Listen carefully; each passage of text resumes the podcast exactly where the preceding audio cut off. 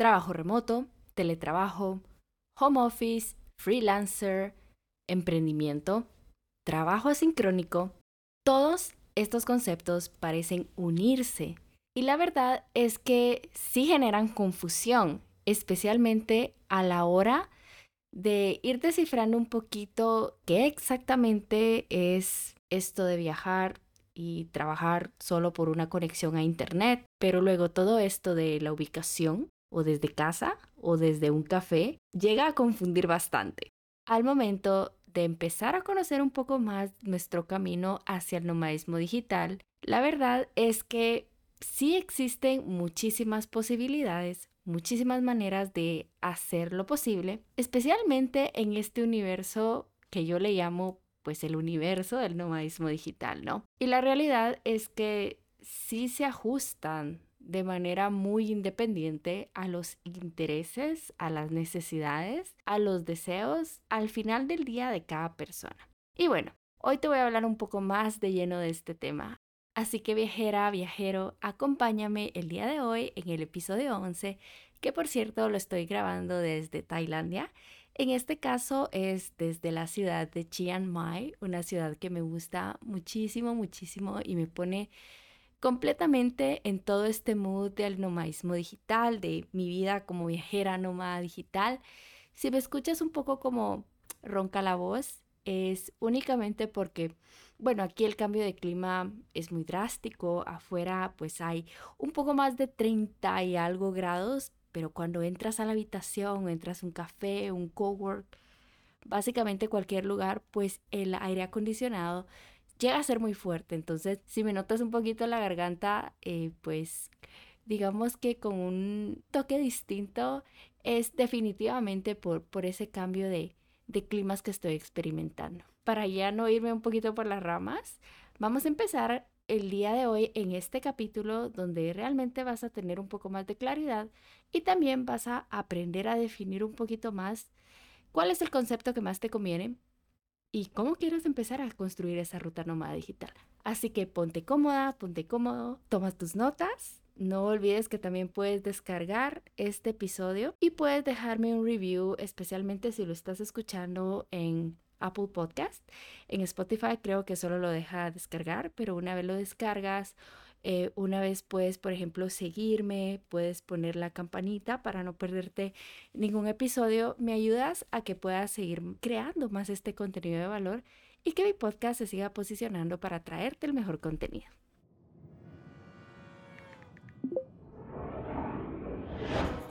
Hola, soy Soraya. Hoy en día me considero CEO de mi vida y mis decisiones viajeras y profesionales. Estoy obsesionada con el mundo y sus posibilidades. Por esa razón, quiero enseñarte todo lo que la vida generosa y abundante me ha dado en este camino, al tomar decisiones en un mapa, pero del que fui formando mi propio camino y me he llenado de gran aprendizaje. Se trata del viaje y no del destino final, ¿no crees? Hoy te doy la bienvenida a un episodio más de mi podcast CEO Nómada Digital mi objetivo es inspirarte y brindarte recursos aplicables para que inicies tu ruta nómada digital profesional y que pases a ser CEO de tu vida. ¿Sabías que existen diversas profesiones que se adecúan un poco más a poder lograr este estilo de vida como nómada digital? Y aquí quiero hacer un poquito este paréntesis porque ser nómada digital no se basa en buscar como una titulación como tal, sino que al final el nomadismo digital es un estilo de vida. Pero lo más importante es poder establecer pasos adecuados, ¿ok? Pero es importante establecer primero, ¿el nomadismo digital es lo mejor para ti? ¿Te has preguntado eso antes? Si realmente es algo que te llama la atención y cómo saber si realmente te conviene. Pero hay otra pregunta que es aún más importante. ¿Qué tipo de ingresos son los que tú deseas tener. Por ejemplo, por empleo a distancia con una empresa. Puede ser por servicios que tú vas a brindar a tus clientes de diferentes partes del mundo. ¿O has considerado un poco más poder tener una empresa o algún emprendimiento digital? Para mí también es muy importante que vayamos aquí por pasos, ¿no? Quiero resaltar que ser nómada digital Por ejemplo, no va a significar que te vas a dedicar a cosas completamente desconocidas o cosas que pueden no sonar de mucha confianza y que pareciera que todo esto del nomadismo digital pues tiene que ser complejo. ¿A qué me refiero con esto? Que por ejemplo, ser nómada digital no significa algo como que vas a dedicarte al trading, a forex o por ejemplo al dropshipping. Y a ver, a lo mejor sí son unas opciones para algunas personas, pero te estoy diciendo que es un porcentaje menor, ¿no? La realidad es que cuando hablo de este tipo de, por ejemplo, de negocios de los que se desconoce mucho y te están pidiendo una inversión inicial y que vas a hacer dinero muy rápido, a mi criterio eso es algo muy poco ético y viene de la cultura más que nada de los negocios multiniveles que ya llevan muchísimos años operando, ¿no? Que se les conoce como MLM, que las siglas son MLM. Y bueno, el día de hoy no me quiero poner a hablar un poco más de este tema, ya que en realidad no es mi categoría, pero sí quiero destacar que veo prácticas como dinero fácil, dinero rápido, y yo realmente no me enfoco en esas estrategias, no las comparto para nada. Y como no soy este tipo de enfoque del nomadismo digital, quiero hacer este paréntesis para que te des cuenta que el nomadismo digital realmente es mucho más accesible y llega a ser menos confuso cuando te dedicas a trabajar estrategias, pero estrategias a largo plazo. Y vas a dejar a un lado eso de, por ejemplo, que yo le digo el síndrome del objeto brillante. ¿Qué se define como el síndrome del objeto brillante? Hacer dinero de la noche a la mañana. Fácil, rápido, sin experiencia. Ten mucho cuidado porque esos pueden ser detonantes que son banderas rojas tienes que tener también muy en cuenta que es un camino. Seguramente puede ser que vas a empezar desde cero o más bien con muy pocos conocimientos o bien algunos. Y te va a tocar seguramente explorar nuevos horizontes. Personalmente así me tocó, ¿no? Tener un poco la mente más abierta, explorar nuevas cosas, que se le conoce más que nada como esa mentalidad de crecimiento. Recuerda que lo más importante es que tú puedes empezar a tener control y vas a poder medir un poco tus resultados poco a poco. Y recuerda que lo que no sabes lo puedes aprender. Y recuerda también que te veas como una persona profesional a largo plazo y que sus objetivos son construir una vida sin barreras geográficas. Hoy desglosaré el universo del nomadismo digital y también te voy a contar un poco más sobre las diferentes profesiones y formas de generar ingresos que existen al recorrer el mundo y trabajar para que amplíes tu mente y veas que no se trata únicamente de una ruta definida, ¿no? Y que tampoco se trata de algo que es al pie de la letra. Así que antes de embarcarte en esta aventura es muy importante que establezcas tus objetivos y de esta forma encontrar ese camino que se ajuste mejor dentro de este gran universo. Por ejemplo, te voy a contar un poco más de mis inicios. Cómo yo empecé hace ya varios años con un trabajo remoto. Seguramente si me sigues en redes sociales ya te habrás dado cuenta que comparto mucha información y recursos sobre trabajo remoto. Acá hay un mito. Muchas personas creen que al trabajar de manera remoto significa lo mismo que trabajar desde la casa. La realidad es que eso no es verdad, ya que los trabajos remotos tienen distintas categorías en sí. La otra vez me recuerdo mucho de esto porque yo hice un live y una persona me decía, yo de un trabajo remoto, pero no viajo. O sea, no me la paso viajando por el mundo. No puedo salir de mi país. Entonces, ¿no es un trabajo remoto? Me encantó mucho, mucho que me hicieran esa pregunta porque ahí es donde viene la confusión muchas empresas realmente no te están ofreciendo un trabajo remoto, sino que lo que te están ofreciendo son empleos o oportunidades que vas a hacer home office o que te están exigiendo que pertenezcas a una zona geográfica. Tienes que tener muy en cuenta que todo es relativo, porque con más preparación hay más oportunidades globales. ¿Conoces acerca de las empresas que se les denomina empresas remote first? Las empresas que dan más beneficios son las empresas en la categoría Remote First. Significa que le dan prioridad a sus trabajadores porque tienen equipos de todas partes del mundo. Eso significa que tienen que contar con estándares internacionales y también al momento de su contratación. Este tipo de empleos es importante tener en cuenta que son de todas las nacionalidades, es decir, nadie necesariamente habla un inglés nativo, pero sí es muy importante que manejes un muy buen inglés escrito y hablado porque al final del día la comunicación de todos los equipos de trabajo y los departamentos siempre, siempre, siempre será en inglés. Ahora bien, ya que hiciste este primer filtro, ¿qué pasa si tu inglés no es tan bueno? ¿Es posible realmente conseguir trabajos remotos en español? Claro que sí, pero tienes que tener en cuenta que tus filtros serán distintos. Tienes que buscar a nivel regional o bien a nivel país. Y este es otro tipo de trabajo. A este tipo de trabajo no se le denomina que sea un trabajo remote first o que no necesariamente te van a contratar con una política de movilidad geográfica. Yo he visto que muchas vacantes de este tipo llegan a ser home office. ¿Y qué es lo que pasa? Que para unas personas está bien, porque muchas personas sí buscan un empleo que lo puedan hacer desde la casa. Pero si en tu caso tu enfoque es viajar por el mundo y tener la libertad de ubicación geográfica, no va a ser tu mejor opción buscar únicamente empleos a nivel región o únicamente en español. Entonces es home office o home office remoto es tal cual como lo dice su nombre, ¿no? Home office, la traducción literal es trabajar desde la casa.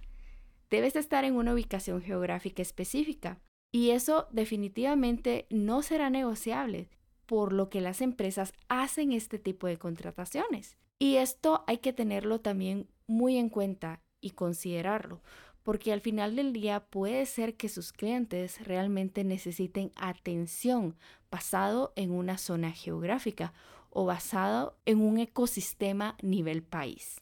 Trabajar en casa hasta hace poco solía ser una elección para profesionales de algunos sectores.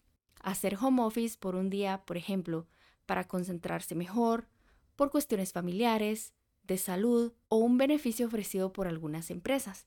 Sin embargo, en la actualidad, luego de la crisis que vivimos a nivel global, hacer el famoso home office es sinónimo de teletrabajo y sirve para describir ese trabajo desde la casa, o bien desde la casa o un café o un cowork de tu ciudad o del país donde hiciste ese contrato profesional.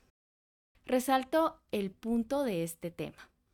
Trabajo remoto no sería realmente la traducción perfecta, ¿ok? Y lo he visto muchas personas que no suelen dominar el inglés.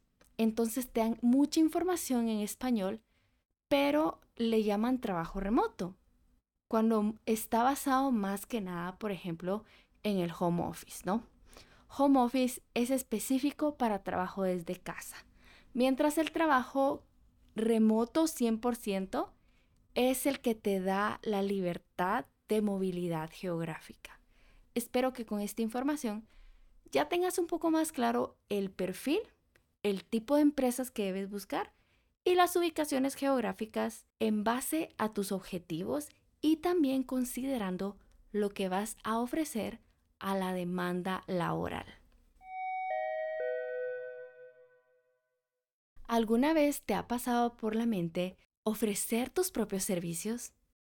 Este tipo de profesionales se les conoce como freelancers. Es básicamente cuando se decide trabajar por cuenta propia, es decir, tienes esa alma emprendedora. Ten en cuenta que no vas a contar con una relación de dependencia laboral y puedes hacerlo para varios clientes que te contratan por tus servicios profesionales. Ahora bien, la diferencia entre un freelancer y un emprendedor es que el freelancer suele trabajar por cuenta propia y a título personal, y no como una empresa o bien con socios de negocios. Además, la mayoría de trabajos freelance se hacen por proyecto, es decir, que son contratos por tareas puntuales y tienen una duración corta.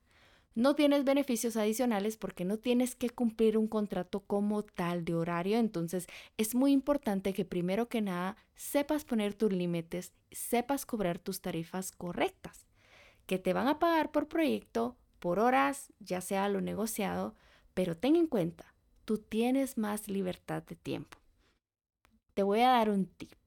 Gracias a este tipo de servicios llegué a triplicar mis ingresos pero para lograrlo me llevó varios años de capacitación de diferentes habilidades para darme cuenta de la necesidad y cómo ser más competitiva a nivel global.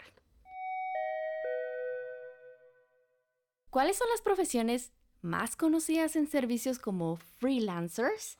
Es decir, yo me quiero dedicar más a la categoría de freelancing, pero no tengo idea cómo empezar. Te voy a dar unos tips, así que toma nota o bien descarga este episodio si me estás escuchando de Spotify o déjame un review en Apple Podcast si te ha encantado este tipo de contenido y de pronto hago otro capítulo con más información que te va a ayudar muchísimo. Te voy a dar unos ejemplos que definitivamente te van a inspirar y te van a ayudar muchísimo. Servicios creativos. El marketing digital tiene su propio ecosistema de servicios y esto ha llevado, por ejemplo, entre comillas, a independizar distintas categorías con sus propias exigencias y subnichos. ¿Qué quiere decir? Que el marketing ya no es algo general, sino que cada vez se está especificando, se está puliendo más y cada vez existen nuevas necesidades en los mercados digitales. ¿Por qué razón? El mundo digital es demasiado dinámico y va muy, muy rápido. Busca por la naturalidad en que se mueve esta industria soluciones rápidas y lo más importante, de personas que se puedan adaptar. Ojo, al ser freelancer, ten muy en cuenta que no necesariamente te van a estar contratando porque saliste de algún tipo de universidad, porque tienes algún tipo de titulación. Muchas veces, la mayoría de las veces, no vas a depender de una titulación universitaria sino que tu trabajo, tu tipo de clientes, la confianza que vas a proyectar va a hablar mucho de ti. Para regresar un poco más al punto, estos son algunos servicios que puedes tener en cuenta. Marketing digital, por ejemplo, B2C es un área muy fuerte y aquí te quiero inspirar con unos servicios.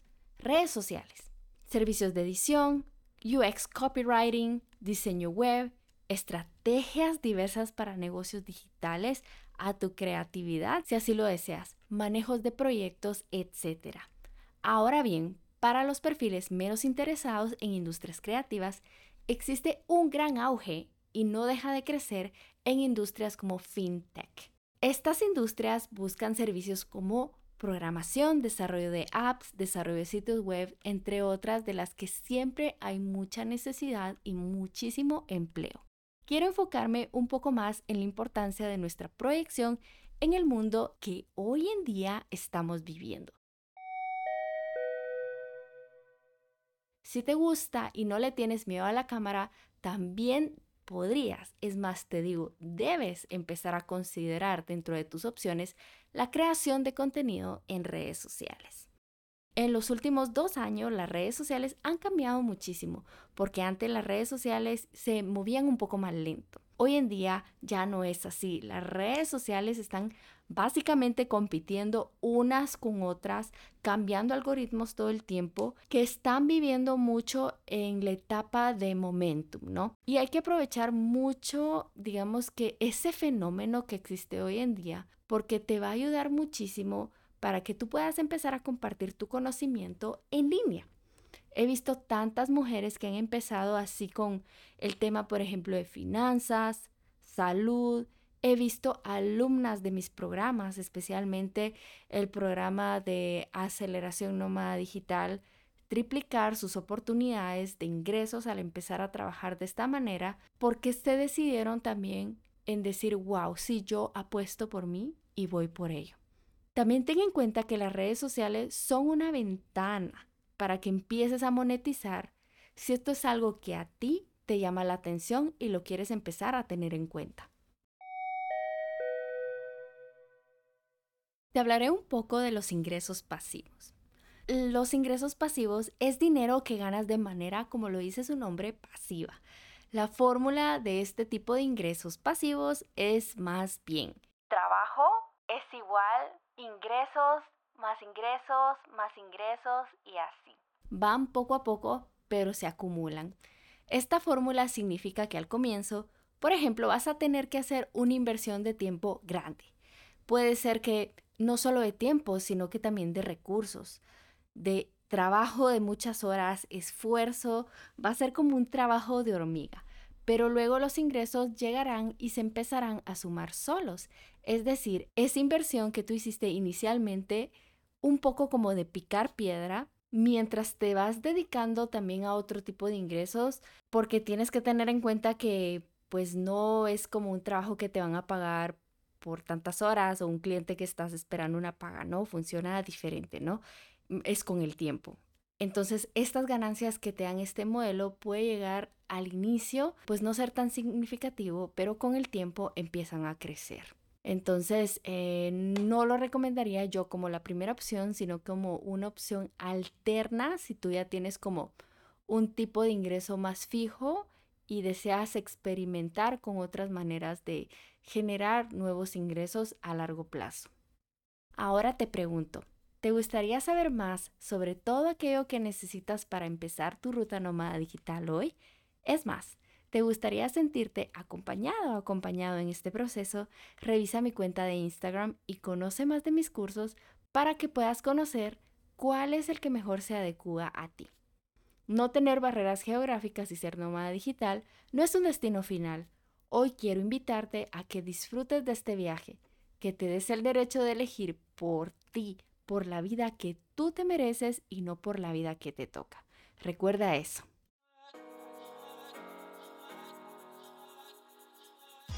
Muchísimas gracias por escuchar un episodio más de CEO Nómada Digital. Yo soy Soraya, tu host, y recuerda que me puedes encontrar en Instagram y en YouTube como Viajeras Nómadas Digitales. Mi objetivo es seguir aportando valor a este viaje profesional sin barreras geográficas. Nos seguimos escuchando pronto en otro episodio de CEO Nómada Digital. ¡Chao!